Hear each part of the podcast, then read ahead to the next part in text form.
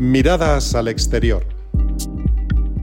Bienvenidos al podcast Miradas al Exterior, una ventana de actualidad internacional con especial atención a la actividad diplomática española que elabora el Ministerio de Asuntos Exteriores, Unión Europea y Cooperación. El pasado 22 de noviembre se celebró en Nueva Delhi el tercer foro España-India. Contó con el apoyo y la participación de la Secretaría de Estado de Asuntos Exteriores y Globales, la Embajada de España en Nueva Delhi y el Instituto Cervantes. Fue una jornada organizada por la Fundación Consejo España-India y el prestigioso think tank indio Observer Research Foundation. Este foro reunió a empresas, instituciones, representantes políticos, expertos y personalidades de ambos países para profundizar y dinamizar en la relación de España e India como socios globales. El ministro de Asuntos Exteriores, Unión Europea y Cooperación, José Manuel Álvarez, destacó la importancia del foro en la reciente presentación del anuario El Español en el Mundo 2023 del Instituto Cervantes. A finales del próximo mes, del mes de noviembre, el Foro España-India va a venir marcado por la reciente aprobación allí de una ley que hace por fin obligatorio el estudio de lenguas extranjeras en la educación escolar reglada, lo que abre amplias oportunidades para el español. La lengua española es uno de los elementos que favorecen el estrechamiento de la relación entre España e India, pero no es el único, tal y como quedó demostrado en el foro defensa y seguridad, el papel de la Unión Europea y la TAM en el Indo-Pacífico o las posibilidades que ofrece la colaboración España-India en educación superior fueron otros aspectos abordados.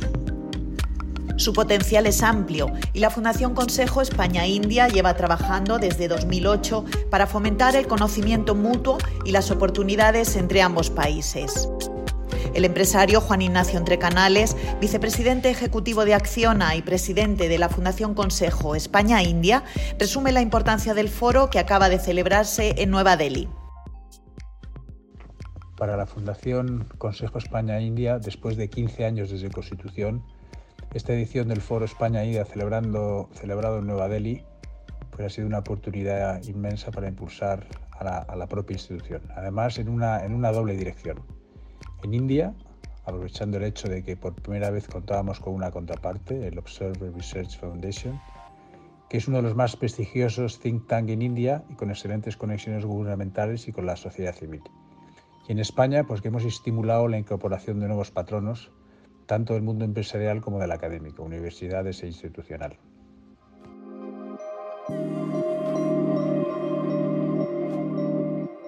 Para el Ministerio de Asuntos Exteriores, Unión Europea y Cooperación, India es un socio fundamental en la región del Indo-Pacífico y la Fundación Consejo España-India es su principal herramienta de diplomacia pública en el país asiático. Así lo explica el director general para América del Norte, Europa Oriental, Asia y Pacífico, Javier Salido. Para el Ministerio de Asuntos Exteriores, Unión Europea y Cooperación, India resulta un socio fundamental en la región Indo-Pacífico una economía dinámica, una democracia, la mayor democracia del mundo y por lo tanto eh, un país con el que tenemos interés en seguir trabajando en las potencialidades de nuestra relación. La Fundación Consejo España-India es el principal instrumento de diplomacia pública con el que contamos desde el Ministerio de Asuntos Exteriores.